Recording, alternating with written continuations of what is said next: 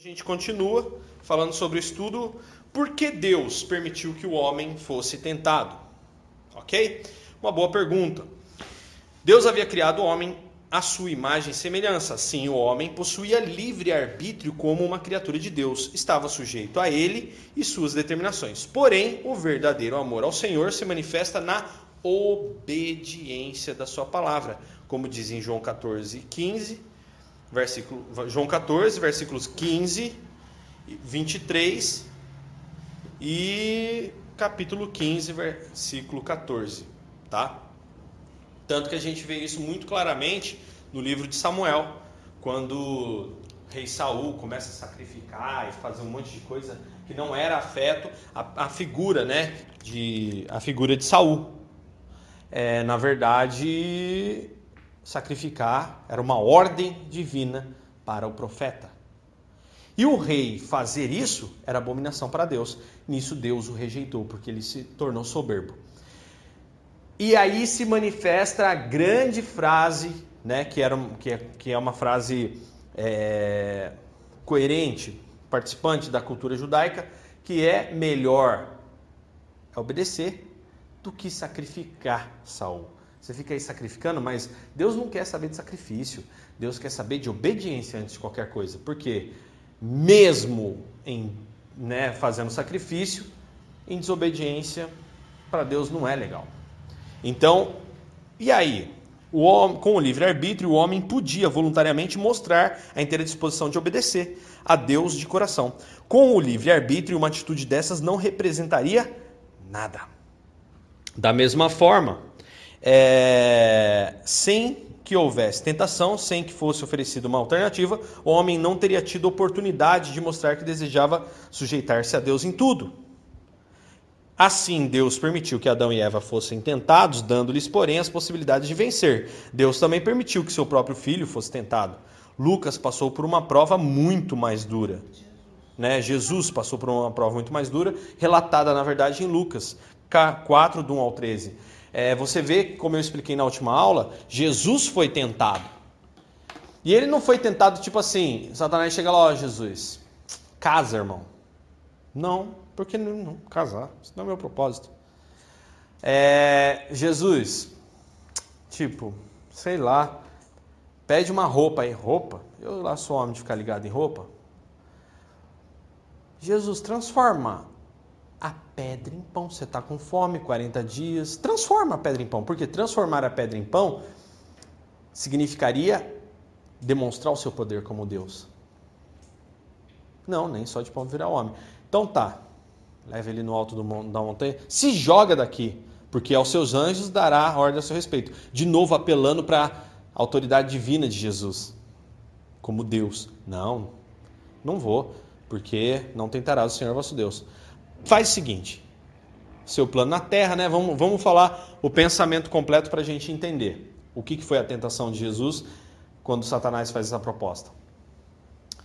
Se você prostrado me adorar, tirarei toda a terra. Por que, que ele tenta Jesus nisso? Ele tenta Jesus nisso porque no plano espiritual já estava decretado que quando Jesus morresse na cruz e ele ressuscitasse, todo o poder seria dado a Jesus, tanto nos céus quanto na terra. Satanás tenta burlar esse processo sem morte, sem sofrimento, sem nada e fala: é só prostrado me adorar. Você já está no céu mesmo, que aí a terra é sua. Você está vendo que Satanás a todo momento tenta apelar para a intenção positiva? Não. E aí Jesus passa pela mesma situação, né? O que, que motivava Jesus? Quais eram, qual era o objetivo de Jesus? O objetivo de Jesus era obedecer o Pai e cumprir os planos do Pai. E Satanás vai, mas você vai estar tá cumprindo o plano do Pai, você vai dominar sobre toda a terra, só me adorar. Você que morrer, para que morrer? O pai falou isso só para te enganar. Jesus homem, né? Mas aí Jesus não é o primeiro Adão. Jesus é o novo Adão agora, como Paulo afirma. É o segundo Adão. Opa, pera aí, ele é o segundo Adão? Sim, porque pelo primeiro Adão o pecado entrou, mas pelo segundo Adão agora o pecado é tirado do mundo. E aí Jesus agora não é aquele Adão, homem crescido, que na verdade é só um bebê gigante. Não. Jesus cresceu, foi educado, foi ensinado, né? se viu nas circunstâncias do dia a dia. E Jesus chega na idade adulta como homem adulto vivido. E ele foi tentado com certeza em muito mais coisas que a Bíblia não relata porque não é foco para nós. Mas Jesus foi tentado até a hora da morte dele. Você é o Cristo na boca do ladrão, né, como eu falei aqui na semana passada. Você é o Cristo? Você é Deus? Então desce dessa cruz, salva você, salva a gente também, a gente rebenta tudo. Mostra o teu poder. Entendeu? Então a todo momento Jesus foi tentado para que ele desistisse do plano ou burlasse o plano, atingisse o objetivo final, né? A intenção positiva, mas desobedecendo o plano do Pai. Só que Jesus estava preparado. Jesus orava três horas por dia como homem, né? No mínimo, três a seis horas. Pouquíssimo. Pouquíssimo. Pouquíssimo. Olha só. Deus sabia que seu filho, como homem, tinha possibilidade de cair. Se não houvesse essa possibilidade, a tentação teria sido apenas uma representação. Então Jesus podia cair. Tá? Porém, Jesus venceu e permaneceu sem pecado, como afirma em Hebreus 4,15. Tendo voltado do deserto da tentação cheio do Espírito Santo, Lucas 4,14, aprendeu obediência, por aquilo que padeceu. E agora pode ajudar a todos que são tentados. Né? Jesus conquista agora finalmente a autoridade sobre as tentações. Tá? E aí, é... vamos entender o que é pecado à luz da queda do homem? Né? Os diferentes nomes que a Bíblia usa a respeito de pecado é... expressam as principais definições sobre o que ele significa. Primeiro, Hebreus 2 e 2. Você abre para mim, Arthur, Hebreus 2 e 2, né? Vamos ver se. É que a palavra ali, dependendo da tradução, talvez não seja a mesma palavra, mas a primeira palavra é transgressão. Transgressão, Hebreus 2 e 2. Hebreus 2 e 2.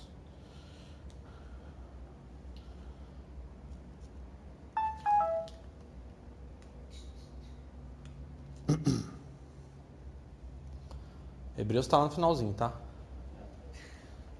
Isso, essa Bíblia é. Pode ir para lá. Não, volta um pouquinho. Aí, ó. Aos Hebreus. Capítulo 2 e o minúsculo versículo 2 que está nessa Bíblia aí, que é miudinho. Vai lá. É, é só o 2? 2 e 2, isso. Porque se a palavra falada pelos anjos permaneceu firme e toda transgressão e desobediência recebeu a justa retribuição. Ok. Então, por exemplo, aqui o que, que ele está falando? Ó? Se, pois, se tornou firme a palavra por meio de anjos, e toda transgressão ou desobediência recebeu justo castigo, como escaparemos nós se negligenciarmos tão grande salvação? Né? Aqui ele está falando o seguinte: é, quando Paulo fala sobre a palavra de Deus, né? Por essa razão importa que nos apeguemos com mais firmeza às verdades ouvidas, para que delas jamais nos desviemos. Se, pois, se tornou firme a palavra falada por meio de anjos, e toda transgressão e desobediência recebeu justo castigo, como escaparemos nós se negligenciarmos tão grande salvação? O que, que Paulo está falando? É que esse pecado, ele não é um pecado sem punição. Se a gente negligencia a palavra, é lógico, a gente sofre a consequência. Não tem como. Só que também é mediante a graça e é mediante a palavra, crer na palavra. O foco aqui para a gente agora, para né, a gente não entender o conceito desse contexto de, de versículo, é a palavra transgressão. O pecado aqui é relacionado com a palavra transgressão. Significa literalmente ir além do limite, né, como afirma em Romanos 4,15. Os mandamentos de Deus são cercas, por assim dizer, que nos que impede ao homem ou nos impedem entrar em território perigoso e dessa maneira sofrer prejuízo para sua alma. Adão caiu em transgressão, né? 1 Timóteo 2,14, Romanos 5,14, como, como a gente viu. O que significa que ele violou as ordens de Deus, deixando de cumpri-las. Toda a transgressão desonra a Deus, como está em Romanos 2,23. Tá? Então, transgredir, pecado é transgressão, é ir além. Eu sei que eu posso, eu, na verdade, eu posso fazer qualquer coisa, mas nem tudo me convém. Então a palavra de Deus ela não te proíbe. O que é mais fantástico do, do, né, do reino de Deus é que ele te mostra o limite. Ele te mostra o limite. Olha, você pode ir além, Você pode ir além, se você quiser. Mas você sabe que ir além daqui para frente daquilo que você recebeu é um risco muito grande para você e para sua alma. Né? É, é um risco além do calculado. Porque, por exemplo, vamos lá, eu transgrito a palavra de Deus. Eu estou falando aí, por exemplo, ah, cara, eu vou beber e vou dirigir. Vou me embriagar e vou dirigir. Então o que acontece? Eu me embriaguei. Embriaguez é pecado. Você perde a noção, né? Fica totalmente embriagado. Aí você pega um volante e sai para dirigir. Bate o carro e morre. Se Deus não interviu, amigo, eu cometi o pecado da embriaguez, eu morri nessa embriaguez, sofri a pena por causa disso, morri por causa disso, por causa que eu bebi, me embriaguei, bati o carro, né? Morri no acidente. E aí, Dani, céu ou inferno? Eu não posso julgar porque é até o último segundo Deus pode estar ali, o Espírito Santo pode ali iluminar e haver arrependimento numa sã consciência. Então não posso julgar. Não é meu critério, porque é só Deus quem determina até o último segundo. Mas as atitudes são todas de pecado. Sobreviveu? Uh! Uma nova chance. E aí Deus fala novamente: olha, o que a embriaguez fez? Né? Vamos falar assim: olha, o que você está fazendo consigo, consigo próprio? Então, transgressão é isso. Transgressão significa ir além do limite. Então, transgredimos a Deus quando ele fala assim: ó, não vai por esse caminho, e aí você vai, desobedece. Desobedecer é ir além. É igual a gente pega o nosso filho e fala: ó, não sai para rua.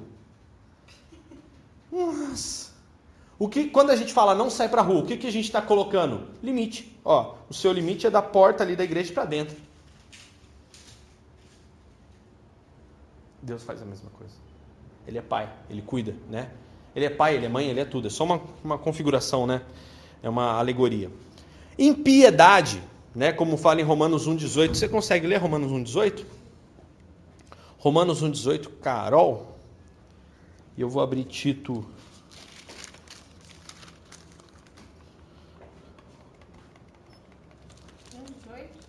Romanos 1,18.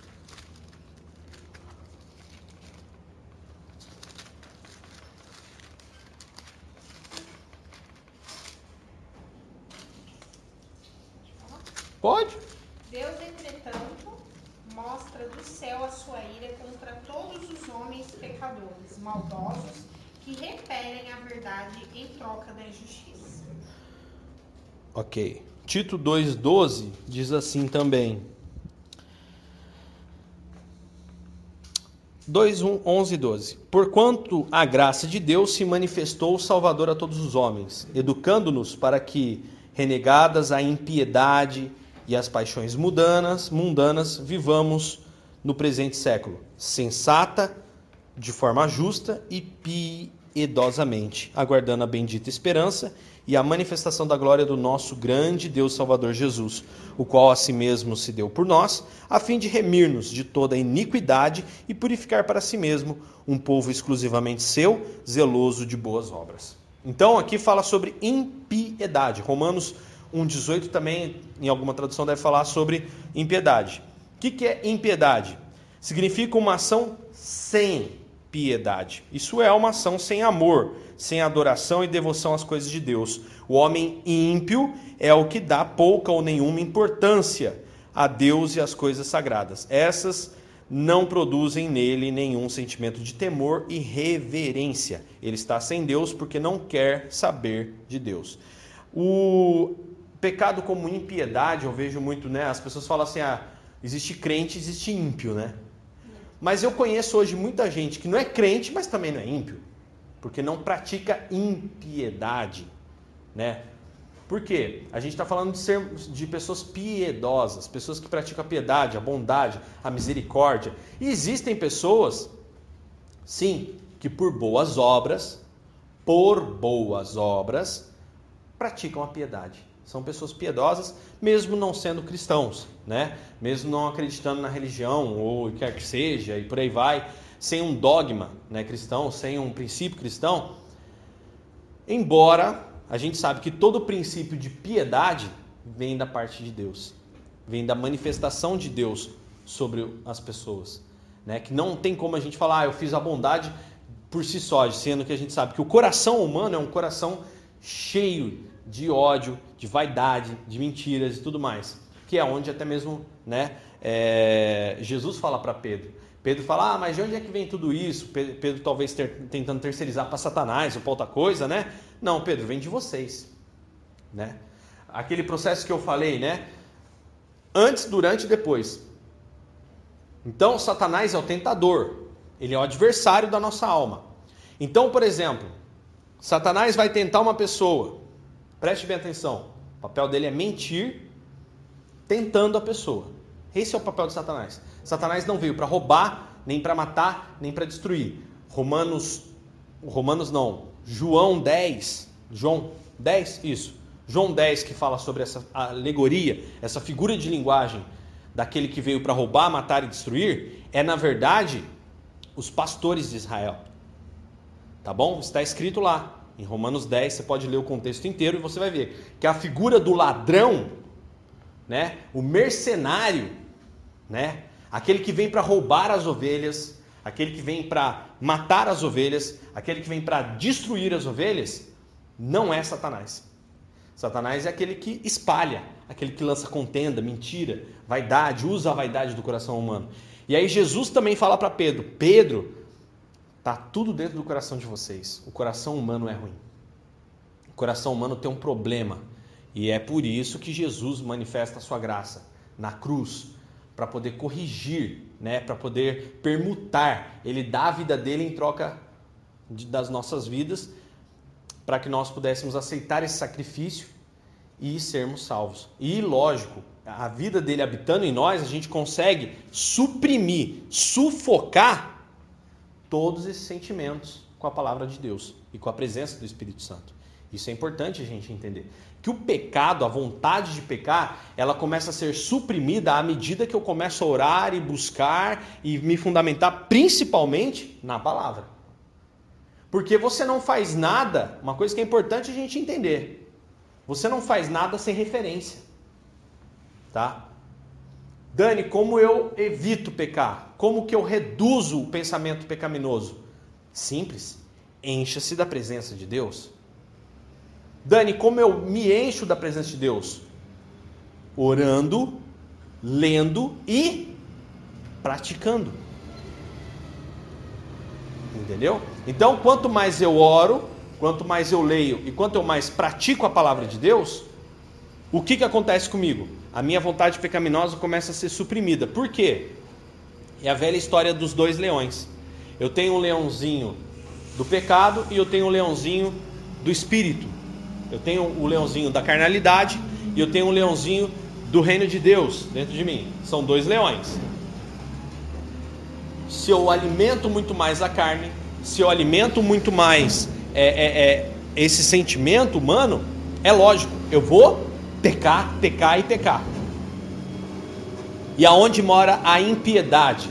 Para eu chamar alguém de você é ímpio, aquela pessoa que não tem piedade de ninguém. Não tem piedade. É o meu e o resto que se exploda. Quantas pessoas a gente conhece no mundo assim? Porque foram endurecendo.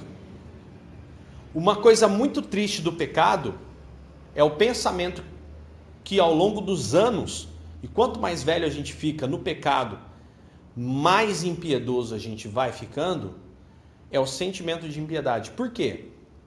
Você começa a pensar assim: meu, se eu que sou bom, olha o bom aí, ó. Se eu que sou bom faço isso e penso isso, ninguém tem dó de mim. Eu não vou ter dó de ninguém. Entendeu? Aí começa aquele senso de justiça humana. Não, eu sou justo. Vou largar a mão de ser trouxa. É onde você recorre a um outro grau de pecado, a impiedade. Pessoas ímpias pessoas que não têm piedade nenhuma. É o meu e o resto que se exploda. Pode ser o próprio filho, pode ser a própria mãe, pode ser o próprio marido, pode ser a própria esposa, mas ele calejou tanto com os pecados que ele cometeu, criando aquela crença de que todo mundo também peca e cada um defende o seu, que ele acaba recorrendo muito a impiedade. Vocês conhecem pessoas muito, né, assim, já de uma idade avançada e que, tipo, não quero saber de ninguém. Você pode ver que geralmente houve um histórico, que a pessoa pecou muito, que a pessoa errou muito, que a pessoa teve falhas, principalmente de caráter, ao longo da vida dela. Outras pessoas falharam no caráter com ela e nisso ela endureceu. Vai sufocando cada vez mais. Tira né, a comida do espírito. Tira o alimento do espírito. A gente começa a ver, exemplo pouco, mas Sim. eu vejo não pensar nos outros. Dentro de casa, às vezes, Uhum. assim, tinha né, uma pessoa Aham. que ele chegava primeiro, todo mundo comia o melhor pedaço do frango, Aham. enchia o prato, não perguntava se tinha alguém para vir almoçar, entendeu? Sim, sim. Eu achava muito egoísta. É. doce. É. Não pensa no próximo. Então, assim, vai endurecendo. É triste, mas o pecado endurece a carne. O que torna uma pessoa cada vez mais impiedosa. E a impiedade é um tipo de pecado. Depois tem Romanos 1,18, que agora a- o pecado é falado como injustiça, né?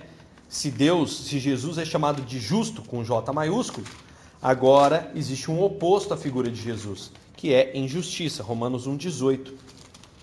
Romanos 1,18 diz assim, ó. Romanos 1,18 diz: A ira de Deus se revela do céu contra toda impiedade e perversão dos homens que detêm a verdade pela injustiça. Romanos 1,18. A ira de Deus se revela do céu contra toda impiedade e perversão dos homens.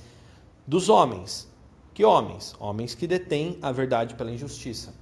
Por exemplo, homens que detêm a verdade pela injustiça. Deste versículo 3 até 3 e 20, encontramos a condenação do mundo por Deus, mostrando por que o homem precisa da justiça de Deus. Detém, isto é, controlam ou suprimem. O homem é condenado porque a verdade lhe foi dada e porque ele, por suas ações, rejeitou. Tá? Então, o que acontece aqui? Paulo está falando sobre as pessoas que têm o controle da verdade, só que, que nem o fariseu, o religioso, que nem, por exemplo, eu recebi um testemunho de um, um- um- né, aqui, gente, aqui é estudo bíblico, então a gente tem que falar, já torna a dizer. A gente recebeu um testemunho hoje, né, de uma pessoa que está frequentando uma igreja aqui, em Guaratinguetá, e essa igreja, o pastor que nem eu estou aqui no estudo bíblico, o pastor virou para a pessoa e está ensinando que a autoridade, a su- não, mas aí sub- submissão tem a ver com autoridade. Submissão de vocês comigo, pastor, olha o que o cara falou é, do- é da seguinte forma: eu posso estar aqui mentindo para você. Você lê, lê na Bíblia e vê que eu estou errado. Você está proibido de me corrigir. Porque eu tenho razão, porque eu sou o pastor. Porque se você vier me falar que eu estou errado, você é insubmisso. Tá bom aí? É o, é o evangelho que estão ensinando na- nas igrejas aí. Foi esse final, foi essa semana agora que aprenderam e foram falar. E aí ensina para uma. Aí a gente. Como é que. Daniel, como é que, como é que chega essas coisas até você? Aí isso foi uma empregada doméstica que aprendeu, que comentou com uma pessoa e depois falaram para mim: pô, pastor, olha só, minha empregada doméstica vai lá na igreja tal e olha o que o pastor está ensinando para a mulher. Uma mulher sem instrução. O que, que essa mulher vai achar que é? Que é verdade. Então, olha o que vai acontecer com esses pastores aqui. A ira de Deus se revela contra toda impiedade e perversão dos homens que detêm a verdade pela injustiça. É o que esse pastor está fazendo. Injustiça. A justiça é um procedimento de acordo com o direito. Quando isso falta, então, quando falta o procedimento de acordo com o que é direito, é injustiça. Isso é pecado. Pecado em forma de injustiça. E detalhe, é um dos pecados que Deus mais fica doido. Esse ele fica. Esse eu vou falar para você. Esse. Olha, meu, as pessoas não têm noção, cara não tem noção. Tipo assim, tá andando na rua, de repente cai um raio na cabeça dela. Então, Uma pessoa que faz isso. Ah. É, a pessoa deter a verdade é, Injustiça é a, é a privação do direito. Injustiça é a privação do direito. Eu tenho direito. Por exemplo, aqui, essas pessoas têm direito ao acesso à verdade. Só que existem outras que detêm o conhecimento e manipulam a massa. Ele está retendo a verdade. Hã? Tornando para si. Sim. Manipulando para ser benéfico a ele, que é corrupto. Né? No nosso país, a gente. É, é a mesma coisa do governo. É o jeito brasileiro. Tá? Agora, Hebreus 2 e 2 também falou uma palavra chamada desobediência, né? Essa é braba. Significa insubmissão ou rebelião. Tá? Literalmente ouvir mal, ouvir com falta de atenção. Coisa que diante de Deus é como feitiçaria, como diz 1 Samuel 15, 2. Porque Samuel, quando fala, né? 1 Samuel 15, que é onde eu citei para vocês que Deus pre prefere obediência do que sacrifício. Olha só, 1 Samuel 15. E aí ele fala, ó, 15 e 2. Assim diz o Senhor dos Exércitos: castigarei a Amaleque pelo que fez a Israel, ter se oposto a Israel no caminho quando ele subia do Egito. Não é 15 e 2, é 15 e 22. Aqui, 15 e 23. Aqui, na verdade, é 1 Samuel 15 e 23, tá? Depois vamos corrigir. Eu já vou atualizar no arquivo online, que esse aqui dá essa possibilidade. Já vai atualizar no de vocês também, se vocês abrir e fechar depois o arquivo, tá? Já atualizei aí para vocês. Olha que gostoso. Vocês não precisam nem corrigir aí. Eu corrijo para vocês, tá vendo? Se vocês atualizar, já atualizou o 23 aí. Samuel 15, 2. 15 e 23. Se você atualizar o arquivo, é, não, não precisa desligar e ligar. É só você chegar lá em cima e puxa ele assim, sabe quando fica girando aquela bolinha? Ah, tá. Nossa, eu já tô ficando. Tá? É só para quem baixou. Não, mas aí se você atualizou, não, aí você tá online, não tá? Então, agora você atualizou? Não. Quer ver, ó? Deixa eu te mostrar como é que atualiza. Você vai até lá em cima, ó. Aí você faz assim, ó. Viu? Aí ele tá atualizando, ó. Atualizou. Impiedade, injustiça, desobediência. Olha lá que bonitinho agora. Bacana, né? Ah, legal. Vocês atualizam, ele já, eu já atualizei para vocês aqui. Maria tá pedindo oração, vocês Amém. Vamos orar. Tá bom.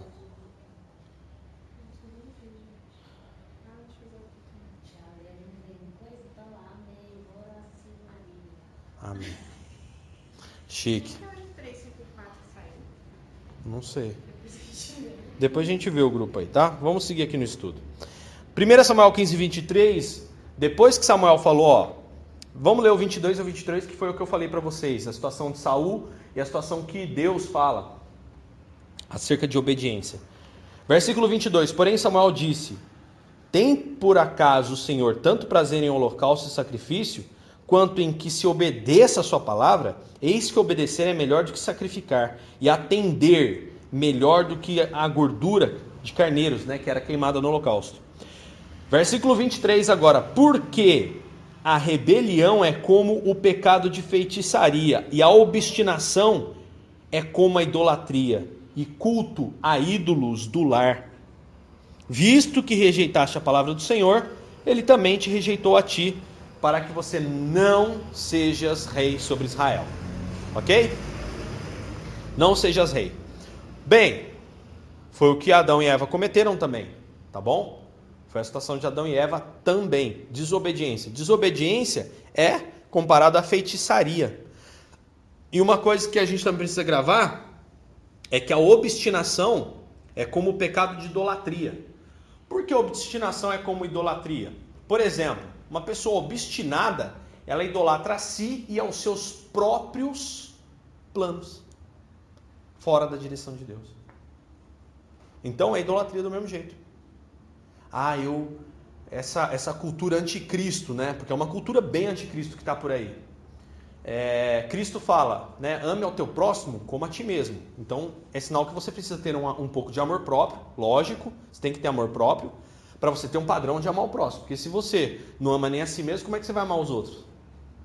Tá? Então, ama o teu próximo como você ama a ti mesmo. Ou seja, não faça para a pessoa o mal que você não gostaria que fizessem para você. Da mesma forma, proceda para com o próximo como você gostaria que procedessem para contigo. Ou seja, quando você se vê naquela cultura do tipo assim, primeiro eu, ou só eu.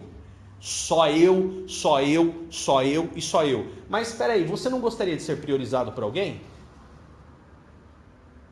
Ah, ah, ah, ah, ah não, mas eu tenho que me priorizar. Não, não. Você não respondeu a minha pergunta. Você não gostaria de ser priorizado por alguém? Sim. Então comece a priorizar alguém primeiro. Ah. Entendeu? Então é uma cultura anticristo que está se estabelecendo em que, não, primeiro eu e só eu depois. Mais ninguém. E então, essa questão da obstinação é como idolatria. Por quê? Você faz culto a si próprio. Entendeu? Cultua suas próprias ideias, cultua si próprio e o resto que se exploda. Então tem que tomar cuidado com isso daí.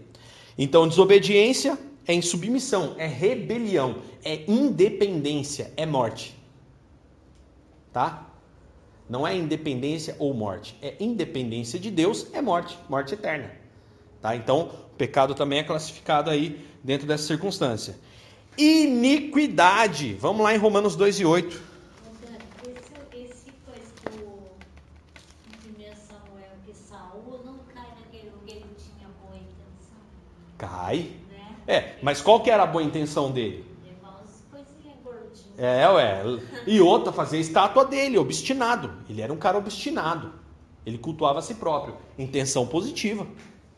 Você vê que. E não é que ele não ouviu direito. Não. Se você continuar lendo, se você continuar lendo lá depois, ele quer arrumar um monte de desculpa para Samuel. Tanto que Samuel fica até com dó dele. Tanto que Deus chega no momento e fala assim para Saul, para Samuel: Até quando você vai ter dó de Saul? Tinha. Ele era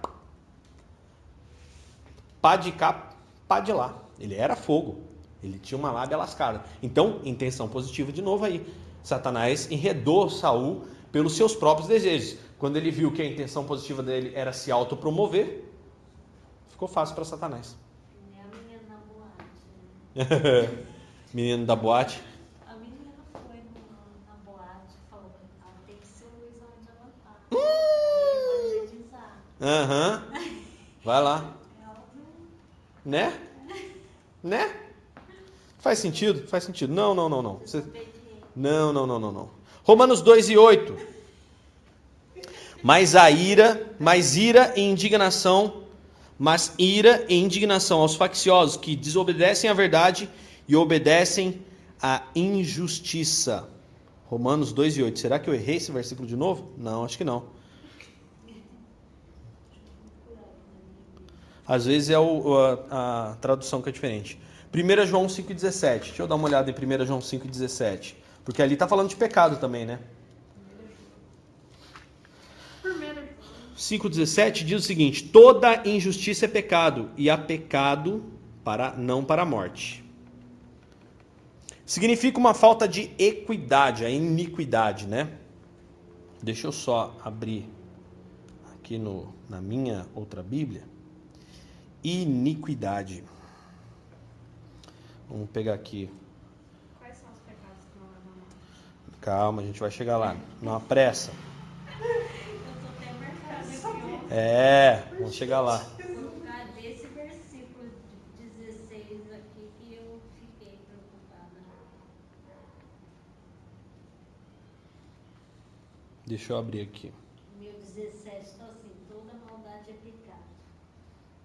Ó, vamos, vamos pegar outros trechos também de iniquidade, né? Deixa eu só ver aqui qual que é o. no, no ara. se 2 Tessalonicenses 2 e 8, ó. Melhor. Esse já está no trecho também.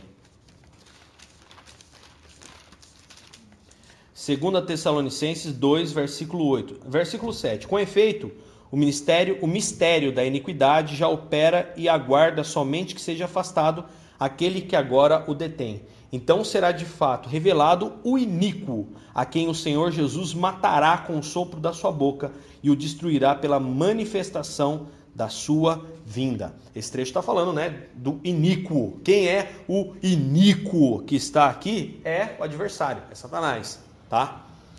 O que, que é isso, ó? Significa falta de equidade, de retidão, de reconhecimento do direito ou dos princípios imutáveis de justiça.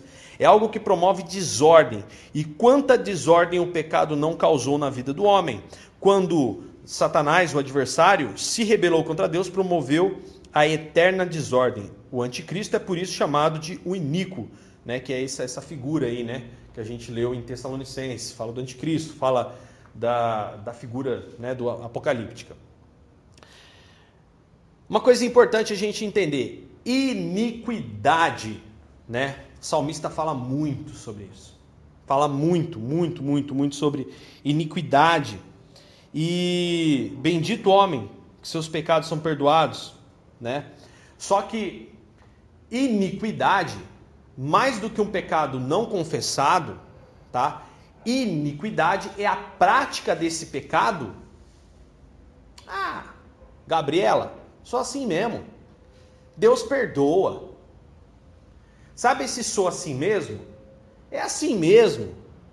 É desse jeito mesmo. E vai do mesmo jeito. Não tem problema não. Continua. Não tem problema não. Vamos ficar desse jeito mesmo. Esse vamos ficar do mesmo jeito, essa falta de esforço da luta contra o pecado, essa rendição da nossa santidade para com o pecado, esse é o problema tá? Essa é a dificuldade. Por que, Daniel? Porque iniquidade é a conformidade com o pecado. Aquele trecho que a gente leu, né, que Paulo, na última aula, na, na, aliás, na pregação, se eu não me engano, de domingo, ó, pega esse cara que está no meio de vocês aí, aprontando um monte, achando que é tudo normal, eu já entreguei ele para Satanás. Expulsem ele da congregação. Nossa, mas o reino de Deus não é, não é amor? É, é amor para os arrependidos. E amor para aquele que não conhece. Tá. no Google, iniquidade quer dizer quase um cara. É, como que chama esse pessoal que faz comete crime, não tem. É o Psicopata. psicopata. Caramba. Iniquidade está associada ao ato de ser mau, injusto e perverso. Uma pessoa iníqua transgride as leis e, mo- e mora- eh, normas morais e éticas, sem qualquer tipo de ressentimento ou escrúpulo. Justamente. Psicopata. É, na verdade, o psicopata aí já tem uma classe é, né, patológica. Isso, é, isso é um problema patológico. Normalmente relacionado com o cinismo e a falta de caráter. Olha aí, ó. Cinismo, falta de caráter. Você está vendo então o que é iniquidade? Iniquidade, na verdade, é mais do que um pecado não confessado. É a conformidade com esse pecado. É um cínico. É a pessoa que está no meio da congregação, está pecando e não está nem aí. E falando, ah, assim mesmo. Que isso, é assim mesmo, desse jeito mesmo. Vamos morrer assim. Eu sou assim, vou morrer assim. E Deus, Deus perdoa. É bom. Deus é bom, irmão. E a gente está aqui arrebentando. Entendeu? Então, esses aí, os iníquos, né? Ai, ai, ai. É triste, viu? Iniquidade é triste. É aquela pessoa que não tá nem aí, não. E rasta todo mundo que está em volta mesmo. E rasta todo mundo. Satanás é tão terrível que ainda faz um cara desse prosperar no meio do povo, o povo falar, é, realmente esse cara tem razão. Para que as pessoas possam ver resultados materiais num cara iníquo, achando que a sua iniquidade não pega nada realmente. Olha o que Satanás faz, hein? Ué, por exemplo, um pastor que só ensina a doutrina da prosperidade, da, né, só isso. Ah, Jesus é só o Deus do carro, é só Deus não sei o quê. Uma vez eu vi uma pessoa que nem é cristã falar assim, cara, eu já vi esses caras fazendo isso. Esse cara não deve nem acreditar em Deus para fazer um negócio desse. Mas ele não é pastor? É, mas só que, sério, pro cara viver um evangelho desse jeito, esse cara não acredita em Deus não, Daniel. Esse cara não acredita em Deus, porque se ele acreditasse, ele teria medo. Temor, né? No mínimo, no mínimo medo, né? Entendeu? Tipo assim, ah, tô lá ensinando todo mundo errado, mas pega nada. Pega nada? Já pensou que você está andando no meio da rua e BUM! Raio na cabeça? Mas eu acho que tem uns também que nem tem consciência. Exercício de pastor? Não, assim. Tem um monte de coisa que eu aprendi e depois eu vi que também errado. Tá. No seu caso, concordo. Um pastor, não. Senão, o reino de Deus é requenguela. Eu, como pastor, eu posso dizer. Eu não sabia um monte de coisa. Um monte de coisa que eu ensino para vocês também eu acreditava do mesmo jeito que vocês. Só que o, o, tempo foi passando e, em virtude da responsabilidade que eu recebi, eu fui tendo processos com Deus. E Deus foi me mostrando: ó, Daniel, isso aqui não é assim não. Como vocês acham que eu descobri tudo isso? Acho que foi fruto? Não foi fruto, não. Foi o Espírito Santo falando. Só que eu fui humilde o suficiente para parar e falar assim: peraí, papai. Pior, hein? Entendeu? Monitorada por homens. Só que mesmo assim, tá, né? O espírito vai e incomoda o cara. O espírito mostra pro cara que tá errado. Só que o cara prefere negligenciar. Por quê? Eu pregando essa palavra é uma espada apontada pro meu peito. Agora, quando o cara não quer reconhecer e quer continuar iníquo,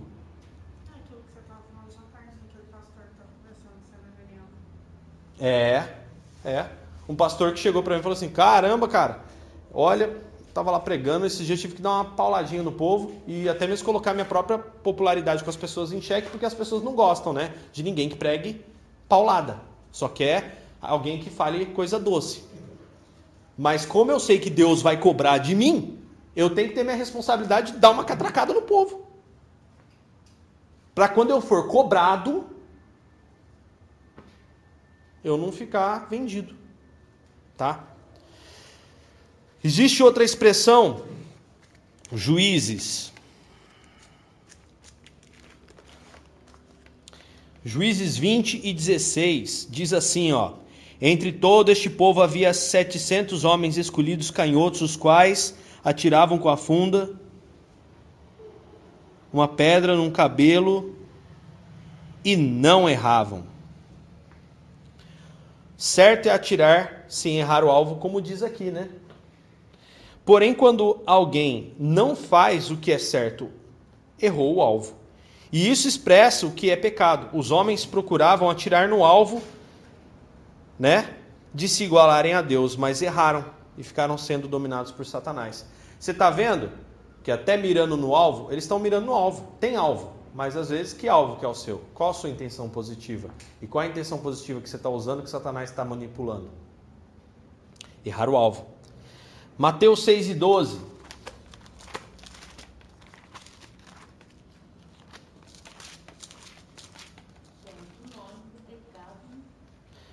Mateus 6 e 12. E perdoa as nossas dívidas. O homem deve, a palavra deve vem de dívida a Deus, deve a Deus e guarda dos seus mandamentos. A guarda dos seus mandamentos. Todo pecado cometido é uma contração de dívida. Incapaz de pagá-la, a única esperança do homem é ser perdoado ou obter a remissão da dívida, como diz 2 Pedro 2, do 20 ao 22. Tá? Então, nós tivemos as nossas dívidas. Perdoa, Senhor, as nossas dívidas. Em Marcos, Jesus fala assim: Olha, tudo é possível para o homem. E existia uma coisa que não era possível para o homem, que era limpar-se dos seus pecados. Mas até isso Deus fez, porque todas as coisas são possíveis para Deus. Então, quando na Bíblia fala que para o homem é algo impossível, mas para Deus não, esse contexto está falando de pecado. O homem não podia autolimpar-se a si mesmo. Não tinha como. Era necessário Jesus, o detergente da terra, entrar, limpar todo mundo e ele puxar a sujeira e levar para fora do mundo, do coração do homem. Então Jesus é um, um IPzão, é um IP. Não. Oi.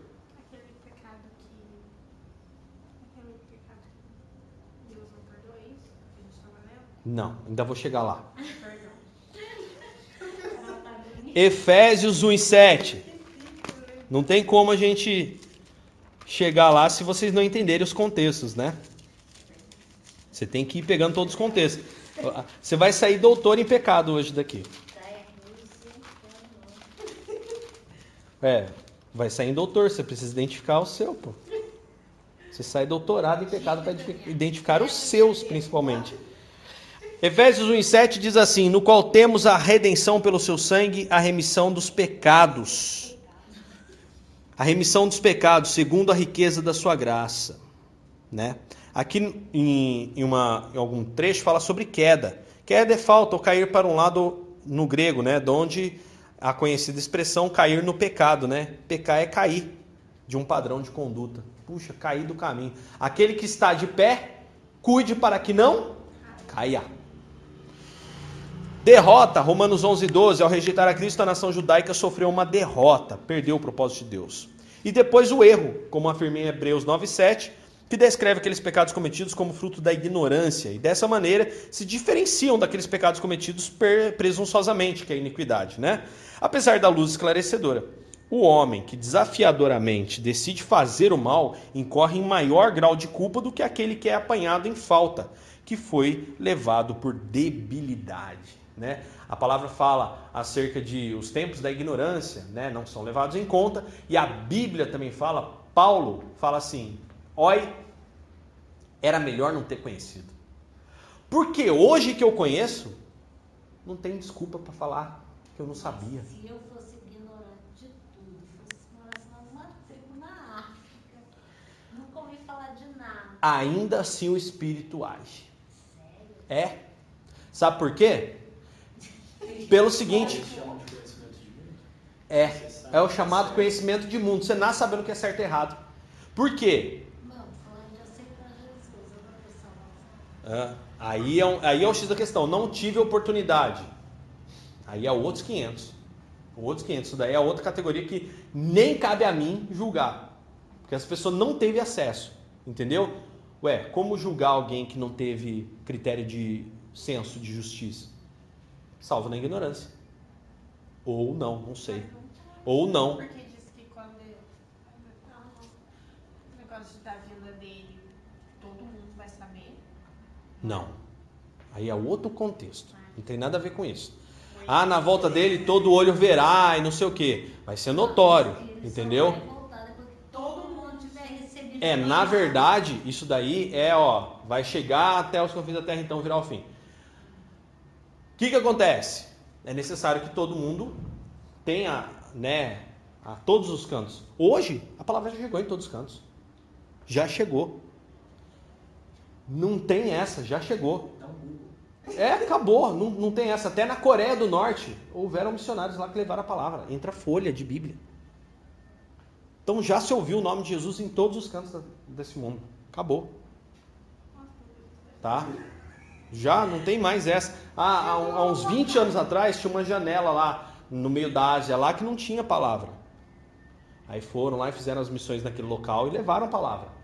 E hoje com a internet chega. Entendeu? Tem Bíblia para tudo que é canto. Então eu tenho absoluta certeza que por esse critério já não existe mais. Mas ao longo da história podem ter pessoas perdido, né, essa questão? Pode. Pode. E aí? Aí é só Deus, gente, porque daí eu não, não sou eu quem estou julgando e o, e o ser humano não tem como julgar, tá? Não cabe a nós. Há uma coisa muito importante que a gente tem a entender é o seguinte: a Bíblia a gente sabe que é um livro, mas são livros fragmentados e fragmentados que eles juntaram fizeram um milagre de conseguir montar esse livro para a gente com 7 mil anos de história, ok? Com pelo menos 5 aí, né? 5, 6 mil anos. E aí, gente, é, Paulo já falava isso, que a gente vê em parte hoje. Então, por exemplo, esse negócio de ah, mas Daniel e ali tá falando que é antes que vai vir, é depois que vai vir, é durante que vai vir. Ah, mas esse negócio que até agora pouco eu comentei, né, essa questão de doutrina teológica. Uns acreditam de um jeito, interpretam de um jeito. Eu, quando eu vejo que tem dois, três pontos de vista e os dois, três estão fundamentados, eu falo, ó, cara, o que está escrito aí? Eu vou seguir o que está escrito aí. Por quê? Por causa que hoje a gente vê em parte, tem coisas que não dá para entender mesmo, e nem é para você entender. Se Paulo, que era Paulo, teve três encontros com Cristo, tete a tete, onde Damasco foi o primeiro. O cara chega e escreve um negócio desse, ó, hoje eu vejo em parte. Que dirá eu, mísero ser humano do século XX, com uma Bíblia toda retalhada na mão? Só pela graça de Cristo. Só pela graça de Cristo. O que não pode haver dúvida é na salvação. Cristo morreu na cruz e nós somos salvos pela morte e ressurreição dele naquela cruz. E até o que, era, o que é impossível para o homem. O que é impossível para o homem? Salvar-se a si mesmo, autolimpar-se a si mesmo para alcançar a graça de viver ao lado de Deus. Até isso que era impossível, Deus conseguiu fazer. Tá? Então esse papo de ah, doutrina da, da prosperidade. Olha, que é impossível para você, Deus vai fazer. Vai para casa dormir. Faz sua parte, que Deus vai fazer a dele. É claro que Deus vai fazer a dele. Mas tudo é possível que crê. Então você tem que acreditar. Se tem um plano na sua vida, acredita. Deus te deu uma visão, você tem uma visão com o ministério da igreja, você tem uma visão com a sua família, você tem uma visão do, do, das coisas. Põe em prática essa visão dentro do ministério. Põe essa, em prática essa visão junto com a visão que existe dentro do ministério, dentro da sua família, dentro da sua casa, dentro da sua empresa. Faça isso por quê? Porque foi Deus quem deu essa visão. Mas eu não tenho muita visão, não. Então soma com a minha. Esse é o caminho. Se eu não tenho uma visão própria, poxa, eu tenho uma visão dentro da sua visão. Então vem. E acredita, porque é possível. Se você viu, se você projetou, se você falou, ó, oh, isso dá para acontecer. Eu vejo isso acontecendo. Se você vê isso pela fé, isso chama-se visão. Isso é interior, vem de dentro. Então você tem que acreditar nisso. Porque isso é parte de, um, de todo um contexto, um universo. Então isso já é intrínseco. E geralmente a visão que é dada por Deus não é uma visão que beneficia a um só indivíduo, mas sim beneficia a muitos ao redor e a gerações posteriores, mesmo na tua ausência. A visão de Deus é fantástica. Então o que, que acontece? Isso é possível, já está descrito. Jesus já falou: tudo que vocês pedirem para que o nome do Pai seja glorificado, Ele vai atender vocês. Agora o cara vem com esse papo de, ó, até que é impossível para você, Deus é o pecado, amigo. Estamos falando de pecado. O homem não podia limpar-se a si mesmo, não tinha como. O homem não tinha como. Então, Deus vai.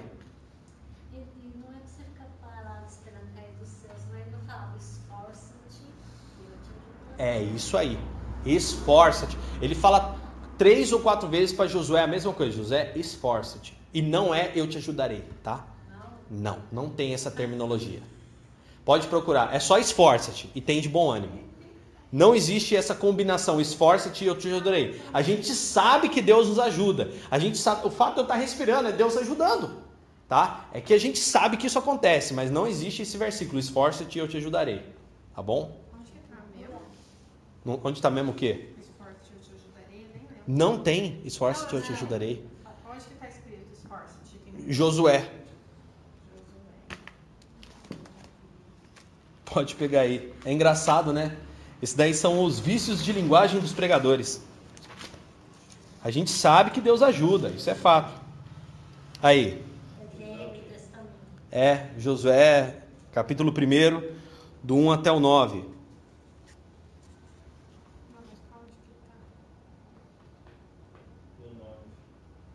No 9 é, é a terceira vez que. Ser forte e corajoso, não temas nem te espantes, porque o Senhor teu Deus é contigo, por onde quer que andares. Não te deixarei nem te desampararei. Ok. Não te desampararei. Mas não tem essa expressão, esforça-te e eu te ajudarei. Não. Não tem essa, essa, essa palavra, essa combinação, não tem. Tem um sentido, por isso que eu falei. Existe um sentido, Deus ajuda, realmente Deus está conosco. Tanto, aí Paulo fala, tanto agir quanto efetuar. Lembra que Paulo fala que até o pensamento que a gente tem, a visão que Deus nos dá, é Deus quem dá tudo. Deus quem dá todos os recursos para você. Então isso já é uma ajuda. Entendeu? Isso já é uma ajuda. É, Deus fala, ser forte e corajoso, não temas, nem te espantes, porque o Senhor teu Deus é contigo, uhum. É isso aí. É contigo. Agora, é não, tá intrínseco. Ó. Ah, Deus é contigo, mas e aí? Josué, se você continuar aí a leitura de Josué, você vai ver. Josué perde, né? Tem uma, tem uma guerra de Josué que eles esquecem lá de fazer um procedimento, perde. Aí ele tem que voltar, fazer tudo de novo o processo, entendeu? E Deus estava com ele. Elias, que é, Elias também era bem assim, ele pediu até para parar. É. Não é, e tem umas coisas que os caras no Antigo Testamento principalmente tinham uma, uma iniciativa, né? Ô, para esse bagulho aí, acabou. Nome de Deus aí, ó, pode parar esse negócio aí. Só vai voltar quando eu mandar agora. Fé. Tanto que daí Tiago lá fala da situação de Elias, a fé de Elias, né? Uma fé até. Mas Tá, é que porreta. abatido, né? Hã? Eliseu. Eliseu? Aonde? É Elias ou Eliseu que deixa a capa cair, o outro pega? Elias deixa a capa cair, Eliseu pega. Ah, então. Elias que pediu que não queria mais. Isso mesmo, 1 Reis é, 17. A gente tem, onde tem um pouco antes do trecho da viúva. aí, né? É. Não, e ele. Não, e ele. E foi uma situação que ele foi parar lá na. na- ele só foi parar na viúva por quê? Porque onde ele estava o rio secou e não tinha mais o que comer. Ele mesmo, "É, você quer que seque? Beleza, só que você tá junto. Não pegar nada. Ele confiou na provisão de Deus, acima de tudo. Então, assim, tipo, eu te ajudarei. Hum, ele já tá ajudando, amigo. Tá respirando? Tá vivo? Ele já tá ajudando. Semana que vem a gente vai falar sobre consequências do pecado, tá? É, e os efeitos do pecado na vida do homem. Depois a gente vai falar, por último, item 6, o pecado sem perdão. Ok?